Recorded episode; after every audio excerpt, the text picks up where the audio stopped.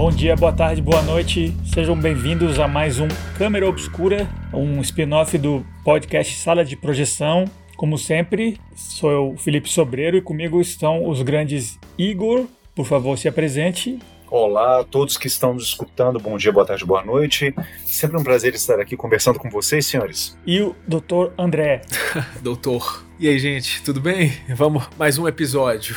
Saudade dos outros, os outros representantes, os outros projecionistas aí que fazendo falta aqui nos nossos corações. Estão enrolados. Pois é, antes da gravação começar, a gente estava mencionando isso, né? Cadê o, cadê o pessoal? Não, é só, não são só vocês ouvintes que estão com saudade deles, não. A gente também aqui tá, tá pensando neles e esperando que o retorno seja rápido ao antigo Sala, que não sei, vamos esperar. Acho que no, no começo do ano que vem agora já tem cara de que podemos dar uma pausa no, no câmera e voltar para o sala, mas depende de um monte de, de fatores. Vamos, vamos ver e ficar torcendo. Mas enquanto isso, né, vamos continuar com o nosso projetinho paralelo aqui, de pegar uns filminhos mais obscuros, mais de terror, ou menos conhecidos, etc. E vamos cobrir hoje, por dica do grande Igor, né, que nos deu uma ideia, né? Por que, que a gente não conversa sobre alguns filmes, adaptações de contos de fadas macabros para o cinema, né? Ou seja, versões que não sejam necessariamente para criança de, de, literatura originalmente infantil. Que a gente menciona Conto de Fadas, mas um dos filmes que a gente viu, Alice no País das Maravilhas,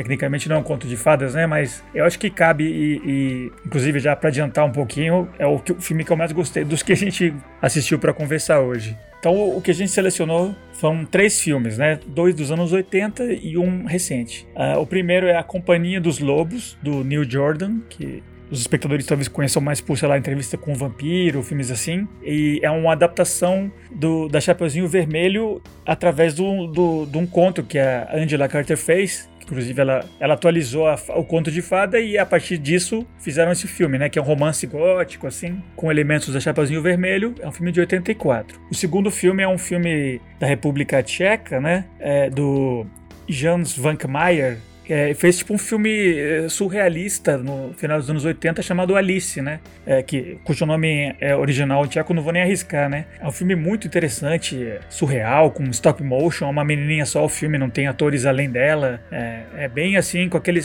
aquela sensibilidade da Europa Oriental, assim.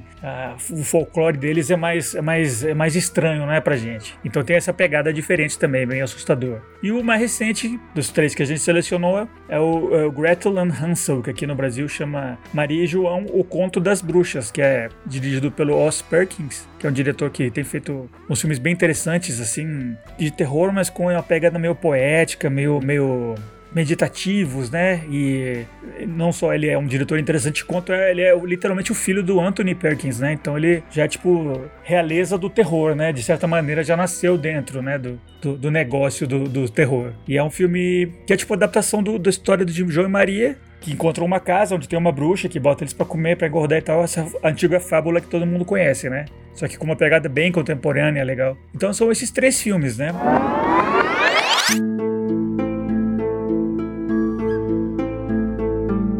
É só uma observação bem rápida, assim, eu, eu tinha sugerido esse tema para vocês, é, das adaptações dos contos de fadas. Na verdade, o que despertou a minha curiosidade para esse tema, assim, eu já tinha assistido esses filmes, né, e eu gosto muito deles, mas é, o que tinha me focado nesse tema é um livro que, na verdade, eu tô lendo agora. Ah, o nome dele é Fairy Tale and Gothic Horror. É um livro uh, sobre cinema da Laura Hubner, que ela fala, o subtítulo do livro é Uncanny Transformations in Film, transformações, como é que a gente poderia traduzir isso, transformações incríveis, não, transformações talvez estranhas, estranhas, assim. né? Assim, esse uncanny não tá aí à toa, né? Assim, ela pega é, o conceito de é, estranho, né? Do Freud, né? Da, daquele... Cômodo. O incômodo, né? O unheimlich. Tá certa a minha pronúncia? André Vicente, você que é o nosso poliglota, troglodita. Eu também não sei alemão, não, mas é, deve ser por aí. Enfim, ela pega esse conceito do Freud e ela faz análise de três filmes. Um dos filmes é justamente A Companhia dos Lobos, que a gente assistiu. O outro filme é O Labirinto do Fauno, que a gente já discutiu, inclusive, no sala de projeção. E o outro filme é o Rebecca, do Alfred Hitchcock, filme dos anos 40, uhum. que seria uma adaptação, assim, seria inspirado no conto do Barba Azul. Que é baseado num livro, inclusive, né? da época, eu lembro. Né? Exatamente, né? é baseado num livro, e esse livro, por sua vez, ele é inspirado no conto do Barba Azul. E assim, é, é, nesse livro ela fala não tanto sobre adaptações de contos de fada, mas ela fala como as narrativas e como certos elementos ah, dos contos de fadas entram em narrativas contemporâneas na literatura e principalmente no cinema. E eu acho que esses filmes, esses três filmes que a gente vai falar hoje, pegando o gancho, inclusive, que esse é um assunto meio que em voga, né? Saiu recentemente agora o Pinóquio, do Guilherme Del Toro, né, no Netflix. Uh, esses filmes, eles, eles mais do que serem adaptações de contos de fada, ou mesmo releituras desses mesmos contos de fada, eles são uh, filmes temáticos em que eles pegam ou eles se inspiram em elementos de histórias clássicas de fada para poder é, é, contar histórias. Então, assim, por exemplo, o próprio Gretel e Hansel, o título já faz uma menção direta né, ao conto de fada, mas ainda assim, uh, é um filme que não é exatamente uma adaptação do conto de fadas, é um filme que conta uma história própria, mas aí você tem vários elementos né, em comum. E a gente vai falar sobre isso. Né? Meio que remixa alguns elementos, né? Exatamente, né? É, realmente, né? É, esse assunto, né? Conto de fadas, né? É, é esse folclore meio intergeneracional, essas histórias que se, que se espalham, que algumas têm, têm autores conhecidos, né? Anders, uh, Anderson, os irmãos Grimm, não sei o quê, mas muitas são meio que nascem da, da, do, do Vox Populi aí vão, vão ao longo dos anos, dos, dos séculos, vão se vão se mantendo, né? E hoje em dia esse esquema de, de conto folclórico, de conto de fada, eu, eu, acho que tá meio perdido, né? Eu, a minha avó chegava a ler coisa para mim, né? De quando eu era bem pequenininho. Eu lembro, né? ela contava, né? Chapeuzinho Vermelho, é, Os Três Porquinhos, etc. Essas histórias com moralzinha, né? Essas fábulas do Perrault. Ela tinha outros livros disso e é, é uma maneira meio que de, de não só entreter, mas tem uma coisa sempre, um elemento meio educacional, uma moral por trás. É, e isso hoje em dia, realmente, o cinema tomou esse lugar, né? O, o cinema e o, a televisão e a internet e tal, esse entretenimento mais direcionado. Então faz sentido, né, que esses, esse pessoal que está trabalhando com essa mídia atual, eles voltem, né? Porque é um assunto que nunca vai esgotar e está sempre lá e é meio que intocado, né? É, se você vai pegar para transformar, tem que ter alguma coisa, algum toque diferenciado, né? Porque você está assinando, né? Criando uma coisa que meio que todo mundo conhece, mas que ao mesmo tempo meio que não tem uma cara própria única, né? A Cinderela, né? Bela Adormecida, né? São ideias, são contos que você sabe, mas que não tem um, um livro original lá. Alguns deles têm, mas muitos, sabe, de onde é que saiu aquilo, né?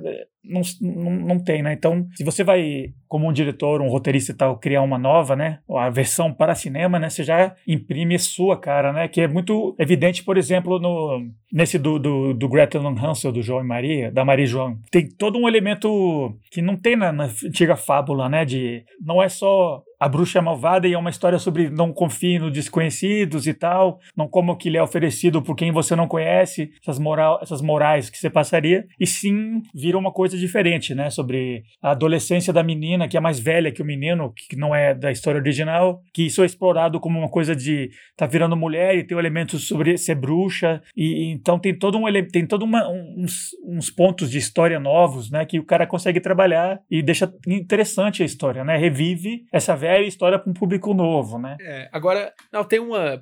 Quando você mencionou esse caso, né, da, do Joãozinho Maria, como é o filme mais recente, né, ele, ele é bem diferente da, vamos dizer assim, da forma de recriar a história do que os antigos que a gente viu, né? Uhum. É, eu não sei se é uma tendência, eu, não, certeza que é uma tendência, né? A, a nossa geração viu no cinema acontecer uma, uma espécie de, de realismo em relação ao que antes era fantástico, né? Por exemplo, muitos filmes de super-herói, né? Você pega, sei lá, Batman. Batman é um exemplo bom disso. Quando começou no cinema com o Tim Burton, né? Tinha esse elemento fantástico das histórias em quadrinho ainda, né? Os personagens eram caricaturais, etc. Cada, cada diretor novo que ia tratar o mesmo tema tentava trazer para a realidade, né? Então tenta explicar o Batman com uma psicologia, do personagem. Ou então, o, o, Coringa, por exemplo, é um ótimo exemplo disso também. O Coringa é um palhaço que toca o terror em tudo. E aí, no filme do Coringa mais novo, ele tem toda uma explicação sociológica porque para demonstrar como que aquele personagem teria sido criado e com elementos de realismo. Um, né? um, um retrato psicológico, assim, né? Exato. Então, então, todos esses elementos da realidade começam a ser inseridos na história para, acho que, realizar exatamente esse movimento que você falou. O cara tem que dar, o diretor novo, ele tem que dar um elemento que vai vai chamar atenção para a obra dele. Se ele repetir só o que já tinha antes, que era contado sempre, não vai ter. Então vai vai tendo esses elementos. Agora, agora tem uma nova fase, que já não é tão nova assim, que o realismo começa a se transformar em algo mágico de novo, né? Que é, é uma mistura de realismo com algo fantástico. Por exemplo, esse do Joãozinho Maria que a gente assistiu, ele tem isso, você tem o, o, o, que seria uma bruxa real, né? Que aquela bruxa assim, é quase assim, com, com detalhes do que, que seria uma bruxa, as intenções dela. Você tem a personagem da, da Maria que faz reflexões psicológicas, né? Tem, tem quase um voice-over, né? Não tem ela, umas reflexões dela. Uhum. Então ela, ela avalia a história, então ela é um personagem muito mais real do que antes. E ao mesmo tempo tem um elemento fantástico de terror, né? Que é muito similar àquele outro filme que a gente assistiu e, e debateu, já no sala, né? The Witch. Que é, é uhum. bem parecido, inclusive, uhum. com The Witch. Me fez lembrar muito o The Witch, porque tem essa, essa progressão da personagem feminina, né? Que primeiro é só uma menina dominada pelo ambiente familiar, então ela tem um momento em que ela, ela vai amadurecendo e e se empodera, né? E se transforma em algo a mais, uma, uma bruxa também, um ser que tem. E tem o elemento da natureza que meio que, eh, né, que, que, que atrai, né, que corrompe, né? Que também Exato. tem, inclusive, no próprio anticristo, né? Aquela coisa da natureza selvagem lá e, e, o poder que as mulheres têm lá dentro, né? E isso acontece no, no Joãozinho Maria que a gente assistiu também, né? Porque a menina ela, ela, ela flerta com essa questão da bruxaria, da feiticeira, do poder da mulher, esse poder secreto que a mulher pode ter de alguma maneira, e no final supera isso também, né? Porque ela, ela é, vamos dizer assim, ela não vai nem pelo caminho da menina submissa que vai virar é, mãe de família, etc. E também não vai pelo caminho da bruxa que tem o sei lá, o pacto com o demônio. Ela supera isso tudo, né? E vira uma outra coisa, assim, ela sai mais empoderada. Então tem essa mensagem, assim, do filme. Mas ela tem uma, aquela, mas tem aquela marca, né? Ela não consegue se livrar totalmente, né? Que é no, nesse do Maria e João, os, as bruxas ficam com o dedo preto, né? No, e no final o dedo dela também, né? Ela, ela tem uma certa independência, mas tem um, tem um fardo ali, né? Que ela tem que é. carregar de qualquer maneira, né? É, ela teve que passar por aquilo para ganhar a autenticidade, né? E a individualidade dela, talvez. Mas enfim, agora sem, sem entrar no filme direto, era mais para perguntar para vocês se vocês veem esse movimento também, né? Do fantástico, Sim. do conto se transforma em algo super realista, tentando explicar tudo, né? Não pode ter furos, tudo tem que ser explicado com a realidade, com a ciência. Esse esquema é interessante, né? Vocês acham que esse isso de que toda ficção, toda fantasia, filme de super-herói, filme tem que ter alguma verossimilhança com a realidade, né? Então você vê os filmes da Marvel, os uniformes não é aquela coisa lisa, uma camiseta azul do Super-Homem, do Homem de Ferro. Tem que ter um milhão de detalhes e textura e superfície, porque você tem que imitar uma certa realidade, uma, uma complexidade até na, na representação, pra, porque senão é muito fantástico, muito estilizado demais. E acho que a gente é tão acostumado já com a mídia, você tem tudo acesso a tudo, e investigação na internet, você pesquisa, você sabe tudo ao mesmo tempo, rápido. Então, para você entrar nessa fantasia de um, de, um, de um, herói, de uma bruxa, de uma coisa, tem que ter uma, uma, um grau alto assim, de textura, de detalhe e de realismo, entre aspas, senão. É, e de explicação científica, né? Exatamente. Eu acho que tem isso mesmo, né? Tem que ter uma realidade, né? Tem que ter uma, uma coisa plausível ali, para senão você nem acredita nem de longe. É, pois é, e antes não, né? Os contos não precisavam disso antes. Eles lançavam algo, algo que era fantástico e tudo bem, você absorvia como algo fantástico, símbolos, etc. Você conseguia absorver uma informação simbólica mesmo, né? Que é uma, um elemento que eu queria mencionar quando a gente fala da Companhia dos Lobos, que a gente já pode começar a misturar, eu acho, que para mim é um defeito grave que tem é, em geral, essa, essa, tendência de deixar mais realista, entre aspas, por exemplo, nessa adaptação meio pós-moderna do, do, do Chapeuzinho Vermelho, né? Que eu acho que no, no na, na, fábula, no, no, no, folclore antigo, né? O, aquele perigo do lobo era uma coisa vaga, que não era literalmente um lobo, mas também tinha um elemento sexual, tinha um elemento da natureza. Que quando você chega pro acompanhante dos lobos e diz, não, literalmente, o lobo é literalmente um homem, o perigo dele é esse, é uma coisa meio de tentação, para mim ele rouba um pouco, né? Da graça do, da fábula antiga original, que você vivia num mundo mais simbólico. Você tem que dar uma literalizada para contar uma história mais moderna, contemporânea, né? Que eu, eu, eu, isso não deixa o filme ruim, né? Mas que rouba um pouquinho desse, dessa fantasia mesmo, né? É, é como se fosse transformar o filme em um filme adulto. E para ser adulto tem que ser explicado intelectualmente, né? Uhum. Engraçado, engraçado é, é, vocês estão falando dessa literalização do lobo, especialmente da Companhia dos Lobos, mas é, é, eu não enxerguei o filme, esses filmes eu não enxerguei eles dessa forma, não. De fato, assim, eu concordo com o André, existe uma tendência no cinema contemporâneo de você readaptar histórias fantásticas de, de uma maneira que elas fiquem verossímeis. Assim, eu não sei se verossímil é exatamente a palavra, né? Mas de forma que elas tenham um apelo visual estético uh, mais contemporâneo, assim, mais... Mais tangível, mais, mais táctil, mais tangível, tá? será? Pode ser, eu acho que a gente pode falar dessa forma, assim. Mas no caso da Companhia dos Lobos, né, essa, esse, o, o lobisomem, como ele é apresentado no filme, assim, porque, assim, para quem ainda não assistiu o filme, né, eles substituem o lobo, né, um lobo falante, por um lobisomem. Eu acho, eu, eu não acho que isso é uma literalização, eu acho que, na verdade, ela tá remet... Como é que eu, eu vou tentar inventar uma palavra aqui? Remet é, metaforizar, remetaforizar a figura do lobo. O lobo como não simplesmente é um animal falante, assim, uma criatura proveniente, por exemplo, das fábulas de Esopo, sabe assim, que você tem uma série de animais falantes que se comunicam e você tem acesso direto, assim como se você tivesse acesso direto à natureza uh, por meio de comunicação verbal. Você vai e você conversa, né, com os lobos, com as raposas, com os porquinhos, com as corujas, com os passarinhos, né, assim como várias princesas da Disney fazem, né, nos desenhos animados. Eu acho que o lobo, por exemplo, ele tem várias, ele tem vários sentidos, ele tem várias representações. Você não consegue dizer exatamente o que é, o lobo. Ah, o lobo é um lobisomem. Mas quem é esse lobisomem? Ele é um homem extremamente sedutor que você não pode confiar nele, porque ele conta mentiras, assim como o caçador da história derradeira, do, do, da história principal, né, do Companhia dos Lobos. Mas ele também ele é um membro da classe aristocrática, né, naquela história da bruxa, né, porque o filme ele é dividido em várias histórias, né, em vários segmentos. Né. A Companhia dos Lobos é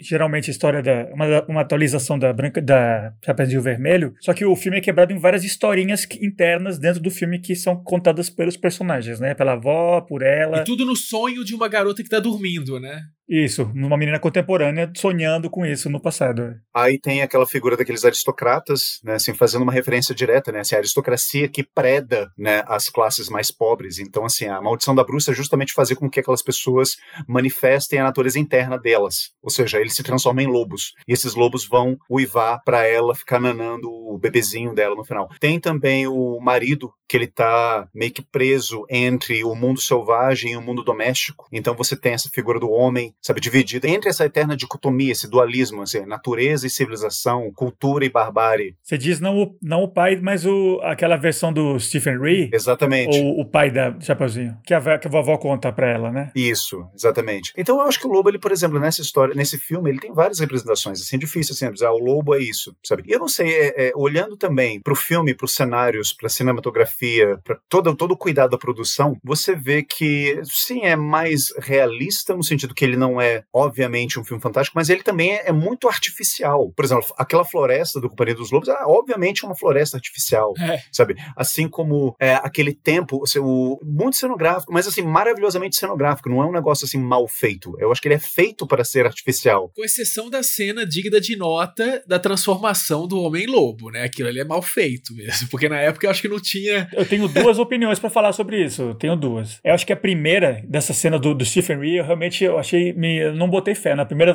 transformação. Ele é um filme feito tipo pouco pouco depois do, do lobisomem americano em, em Londres, que é tipo obra-prima de transformação, com efeito especial e do, do Rick Baker até que aquela aquela é chocante. Então aquela primeira que você vê que parece um gato sem pele assim, o cara virando, com o olhinho dele virando pro lado, eu achei, meu Deus, que que palha. Mas depois tem a, a, do final do filme, que é a que tá no pôster até que é essa eu achei muito bem editada e é muito legal, né? Que é a do caçador mesmo, que acontece com a Chapeuzinho Vermelho. Que o cara abre a boca e sai o focinho. Eu achei ah, é, muito legal. Sai debaixo essa. da pele. Aquela né? do começo me, me deixou meio assustado, meio preocupado. A primeira transformação eu falei, hum, meu Deus. A primeira transformação parece é, é Playmobil se transformando em, em lobo, cara. Um negócio horroroso. que sacanagem.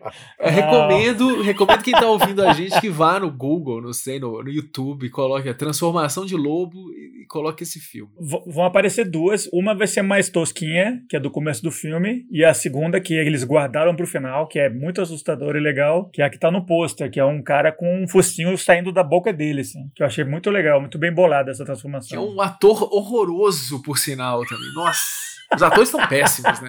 Ué, não achei. Não achou, cara? O André não gosta de nenhum elemento do filme, que era impressionante. Cara, eu ia até mencionar sobre a atuação do, do Companhia dos Lobos, que a gente deu um azar fudido esse ano. Morreram dois dos atores, grandes atores do ingleses, que estão nesse filme. Uma é Angela Lansbury, que é a, vé- a vovó, que já era uma vovó 40 anos atrás, né? Ela morreu com quase 100. Ícone, super boa atriz. E o outro é o pai dela, que é o David Warner, também um grande Sim. ator, que faz o pai da Chapeuzinho. E tem um ator famoso que faz o demônio. Que faz o demônio. Aquele ator é famosíssimo também. Tem o, é o aquele cara, o Terence Stamp. Terrence Stamp, a cena eu acho fantástica essa cena. É um demônio numa limusine, né? Uma coisa Isso. meio fora de. É meio estranha. É, a, a principal, é a, a própria Chapeuzinho, que eu acho mais nada demais, assim. Mas não achei a atuação ruim desse jeito, não. Acho que o André gosta de detonar. Não, eu achei a a atuação é muito caricatural de todos eles, né? Acho que talvez pra época fizesse sentido. Você acha que tem a ver com um elemento meio artificial do- da história? Meio, meio fantástico? Exatamente, eu acho que, que essa, essa atuação caricatural não é uma má atuação, não é porque os atores eles são ruins, né? Assim, Angela Lansbury é uma das maiores atrizes britânicas, assim, sabe? É difícil dizer assim, a Angela, a Angela Lansbury tá horrível, mas eu acho que eu acho que justamente tudo isso ah, compõe esse aspecto artificial né, da história. É como, assim, a gente sabe que a gente está assistindo a um sonho de uma das protagonistas, ou melhor, da protagonista do filme. Então, como um sonho, ele é muito alegórico, ele é muito ah, representacional, sabe? E eu acho que as atuações elas, elas se encaixam nisso. Difícil você fazer. ah, Então vamos chamar um ator do Actors Studio, né? O Robert De Niro para fazer o, o lobo. Ele vai fazer uma pesquisa, né? Ele vai morar numa jaula de lobos durante oito meses e aí ele vai fazer uma interpretação super super realista, né? Mas aí ao mesmo tempo, aí ao mesmo tempo que você tem essa atuação super realista, né? Você tem aquela cena, por exemplo, que eu acho interessantíssima, que é o momento em que o lobo ele chega na casa da vovó, né? Como é que ele mata a vovó? Ele dá um tapa no rosto dela e o- a cabeça dela sai do corpo e bate contra um dos móveis da casa e ela ela é feita de porcelana. Você vê a cabeça se quebrando. É claramente cerâmica, sabe? Isso é porque é mal feito o efeito especial? Eles não tiveram grana para fazer uma cabeça não, é de tudo verdade? intencional. Ou, ou- ou tem um elemento simbólico Sim. aí que passa por essa artificialidade do filme. Então, É, tem muitas decisões artísticas nos três filmes, inclusive, que não é falta de verba ou pobreza, ou, ou, sabe, né? Claramente o- os três estão lidando com, com uma- um material original fantástico, alegórico, simbólico. E onírico, né? Inclusive, os dois dos filmes, o Alice também se passa o tempo todo no sonho de uma menina, né? O Alice, né? Que o André tá falando, né? O. Como é que é? Svankmajer. Nossa, Jan Svankmajer. Eu adorei esse filme e eu li sobre ele e ele, ele disse que o que ele queria é que as adaptações de, de, de, de cinema sobre, sobre fábulas, inclusive, e tal, sobre contos infantis, ele ficou muito nessa na, na moral da história, não sei o quê. E ele falou, não, eu quero uma coisa que pareça que ela tá sonhando mesmo, sabe? Então tem uma lógica de sonho bizarríssima nesse filme, que explora o fato que ela é uma criança brincando, então esse mundo fantástico dela é todo ah, dentro de uma casa, né? Da casa dela. Ela vai de um quarto para outro, ela, ela, ela, tra- ela trabalha com coisas da casa, com resto de comida, com, com brinquedo, com pecinhas de, de construir, com, com osso, com, com, com chá que ela tá bebendo. Então, sempre nesse mundo, ah, não é urbano, é- como, como é que seria a palavra? Da, da, da casa? Doméstico. doméstico. É uma fantasia doméstica da qual ela é a única personagem e que tá meio sonhando, meio brincando, que é uma coisa que quando você é uma criança sozinha, você faz também. Você fica inventando seu mundinho próprio ali, sua historinha, e é super surrealista. Eu achei muito legal. Eu já tinha ouvido falar que era aquela estética, aquela, aquela vibe Europa Oriental, que é bem fora do padrão que a gente tá acostumado, mas eu não fazia ideia, assim, da, da, da- da imaginação do cara. Eu achei muito legal. É um filme... do- desses três, eu só tinha assistido esse do, da, do Maria e João. Esses outros dois eu vi pela primeira vez agora. Eu curti os três, mas esse da Alice eu falei, caraca, realmente é obra-prima, assim. É um sur- cinema surrealista tardio, né? Quase nos anos 90. Ainda tá fazendo um trampo, um tipo de trampo meio, meio Buñuel, meio, meio Dali, assim. Achei muito legal. Ele não é, não é muito tardio, assim, ele é tardio porque a gente associa o surrealismo ao surrealismo histórico, né? Aquele surrealismo do André Breton, né? Do começo do século XX e tudo mais. Mas uma curiosidade, assim, sabe? O, o movimento surrealista ele chegou na República Tcheca muito tarde, de fato, sabe? E ele, até hoje, ele, ele é um movimento vivo, sabe? Ele não é uma peça de museu. Quando a gente fala surrealismo hoje, a gente pensa naqueles, sabe? Em imagens que viraram é, quase que clichês culturais, como os relógios derretidos dali, os chapéu, o chapéu coco do- dos guardas do Magritte, Assim, ou seja, isso é uma peça de museu, isso é morto, isso não tem mais, digamos assim, uma relevância para a cultura contemporânea. Só que na República Tcheca não. O surrealismo ele chega e ele ainda tem uma força subversiva de uma arte que ainda provoca pensamento, que ainda incomoda, que ainda causa um certo traje. E dentro desse espírito ele faz essa, esse Alice que é totalmente surrealista e, e ele, ele é meio perturbador, assim, sabe? Você vê essa, essa menina tendo uma espécie de explosão imaginativa com uma série de objetos que são objetos que pertencem ao mundo cotidiano dela, né? Você tem o, a réguas e, e, e potes e é, pedacinhos de esqueletos de animais. E o coelho e... da história é um coelho empalhado da casa dela. É um coelho dela, né? empalhado, né? exatamente. É assim. Ou seja, é, para mim, esse filme é quase que a, a, a, representação mais fiel ao próprio conceito de, novamente, lá vou eu me, me aventurar no alemão, Unheimlich, do Sigmund Freud nesse ensaio famoso dele. Que como é que é em português, o incômodo? Tem várias traduções, né? Eu gosto de eu gosto de incômodo. Um inquietante. Incômodo, eu acho que talvez seja a, tua, a tradução mais usada, mas assim durante muito tempo foi traduzido como um é, inquietante. É, é mais usado. Enfim, mas eu acho que é uma das melhores, talvez se não for a melhor, assim, manifestação do inquietante no cinema, sabe? Porque você vê justamente essa, uh, esse elenco de objetos uh, inanimados ganhando vida, né, literalmente, na frente dos olhos das meninas, e o resultado nem sempre é... O resultado é sempre maravilhoso, né? Mas o resultado nem sempre é, é, é algo dócil e domesticado, típico dessas versões de contos de fadas da Disney. É, agora, a gente, a gente antes que eu, a gente se esqueça, acho que a gente não mencionou que é baseado no Alice no País das Maravilhas, né? Acho que a gente não mencionou isso. E tem, e tem muitos elementos do livro, né? Pelo menos do, começo tem muitos elementos do livro. Ele conta basicamente a mesma história mesmo do livro, né? Que a menina tá lendo um livro do lado dela, né? Um personagem que no filme você nem vê a cara, né? Porque a única pessoa do filme, o filme inteiro é só a menininha e ninguém mais. E ela aumenta de tamanho, ela diminui. Tem um esquema dela beber um, um produto para crescer e comer outro para diminuir. Ela tá seguindo o coelho. Tem aquela festa lá do chá que eles trocam de lugares. E no final tem a, aquela rainha da, do, do né, que quer cortar a cabeça. Copas. Tá tudo traduzido para esse filme surrealista, né, com objetos e muitos esqueletos e criaturas estranhas, stop motion e a menina lidando com elas. Agora, não foi uma intenção nossa, foi uma coincidência, né, que os três filmes falam de personagens principais, são meninas, né, e que estão passando por um aprendizado, né, e passando por dificuldades, desafios e, e por exemplo, ela mesma, né, a própria Alice, que na verdade não, não se desenvolve no tempo, né, ela não vira uma menina mais velha, muito embora por ser um filme stop motion, deve ter demorado muito tempo para fazer, e, e, você vê que ela envelhece ao longo do filme.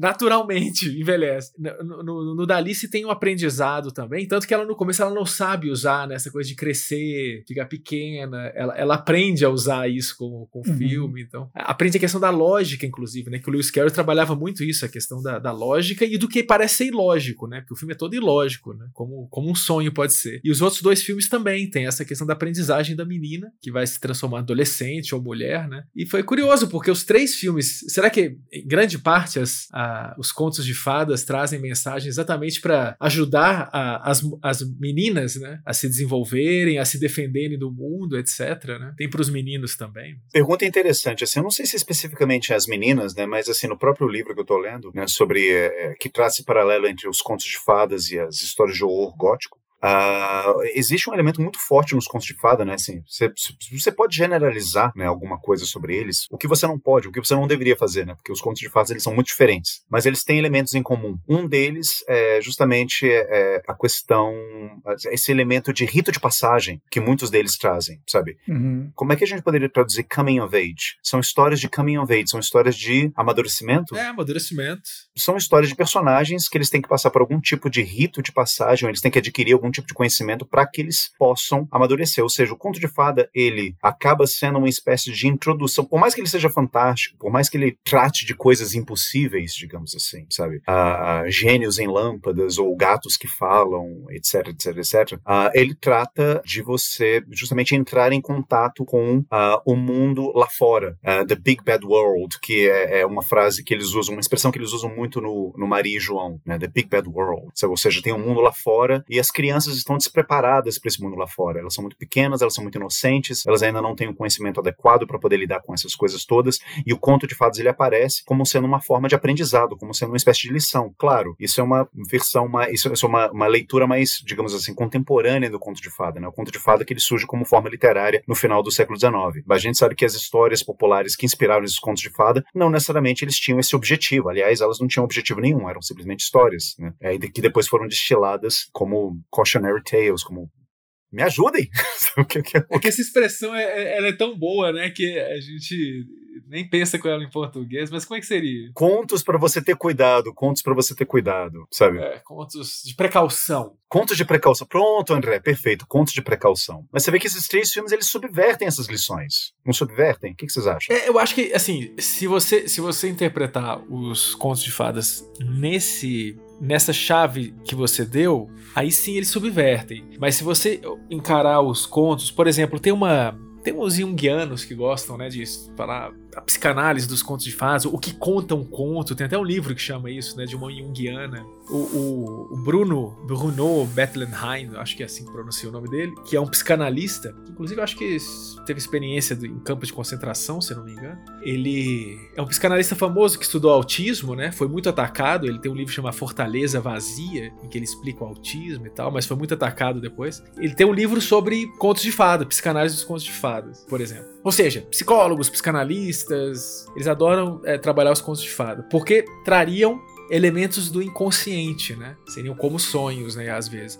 E acho que o viés junguiano, não sou um especialista nisso, ele trabalha os contos como se fossem esses contos de fada, como se eles fossem uma maneira, talvez arquetípica, né, de corrigir os nossos erros conscientes ou os erros conscientes coletivos também. Eles trariam, por exemplo, frente a, uma, a um desafio né, da realidade, desafio para o psiquismo, eles trariam uma forma de corrigir isso, né? Então, por exemplo, vamos tentar aplicar essa ideia aos que a gente viu agora. O, o caso da na companhia dos lobos. A menina, ela é educada pela vovó dela, né? a ter medo dos homens, né, dos lobos e das pulsões, etc. E, e, e, talvez assim do elemento sexual. E fala o tempo todo para ela não não saia do caminho, né? Não saia do bom caminho, que é representado pela floresta, né? Pelo caminho dentro da floresta, a trilha. E a floresta desses contos todos, e em dois deles existe, esse, nos três existe o elemento floresta, né? Não é coincidência. A floresta representaria talvez isso, né? O lugar onde você vai passar pelas aventuras, correr os perigos e conseguir se superar e aprender algo, né? É onde encontra a bruxa, é onde a outra vai encontrar.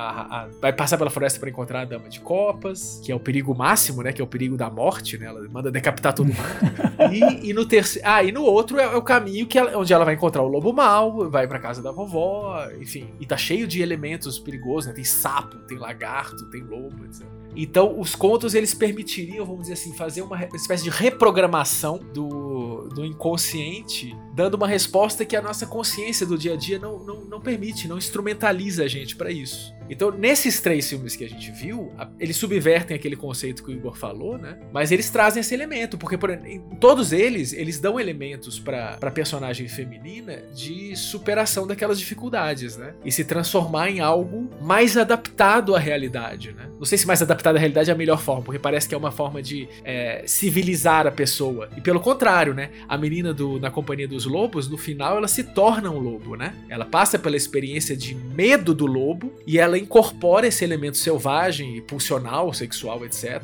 E se torna um lobo. E quando ela acorda, a, a, o quarto dela é invadido por lobos, né? Tem, esse, tem essa fusão do sonho com realidade em dois filmes, né? No da Alice, no final, porque quando ela acorda, ela também vê que o coelho realmente tinha saído da, do vidro dele. E a outra também, que tem o quarto invadido pelos lobos quando ela acorda. Então, isso é mais um elemento que traz realmente essa fusão de consciente com inconsciente. E que, se, se a gente quiser, é o trabalho que o sonho, um dos trabalhos que o sonho faz pra gente, é isso. Você vai dormir cheio de questões, e aquilo vai ser reorganizado inconscientemente durante o sono. Muitas vezes você, você inclusive avança, né? Depois de um sonho ou de uma noite bem dormida, você chega a respostas que você não dia no, no dia anterior.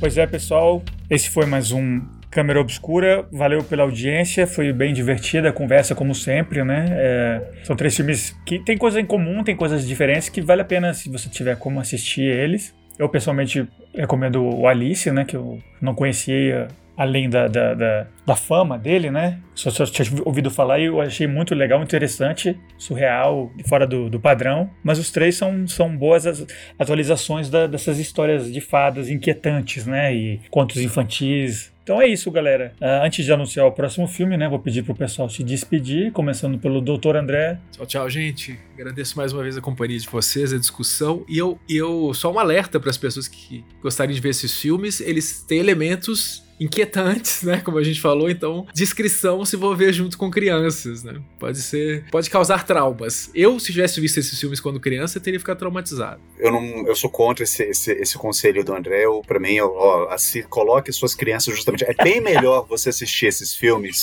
do que você assistir a versão disneyficada dos contos infantis, sabe? E justamente você, sabe, já já coloca a criança pra, pra, pra ficar traumatizada mesmo. E é isso. Eu assistia altos filmes horríveis quando era pequeno e hoje estou aqui, uma pessoa totalmente normal, funcional, funcional sã. Essa é a maior piada que Ainda não matei ninguém. Não, olha, o câmera não se responsabiliza pela opinião do Igor. Ele quer que todo mundo seja bem tenebroso que nem ele e, e gótico.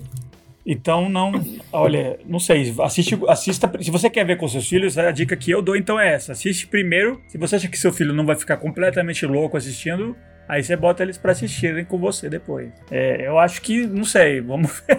acho que é demais um pouco. Igor, se despeça, por favor. Senhores, é sempre um prazer conversar com vocês. Muito obrigado por mais, por mais essa, conversa. Não tenham medo disso que o filho tá falando. Essa pior coisa que pode acontecer com o filho de vocês é ele se tornar uma pessoa como eu. Pois é, galera, valeu.